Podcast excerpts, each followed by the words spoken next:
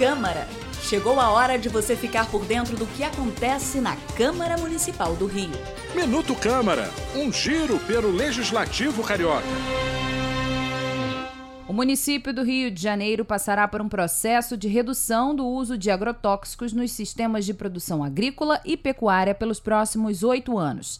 A lei foi publicada pelo presidente da Câmara de Vereadores do Rio, vereador Carlo Caiado, e também vai diminuir a produção extrativista e melhorar as práticas de manejo florestal da cidade. Alinhada com os Objetivos de Desenvolvimento Sustentável da Agenda 2030, o texto garante que até lá o Rio deve atingir sua conversão total para o modelo orgânico ou de base agroecológica. Assim, a lei permitirá desenvolver os setores econômicos que produzem e comercializam produtos agroecológicos e orgânicos, fomentando essas produções.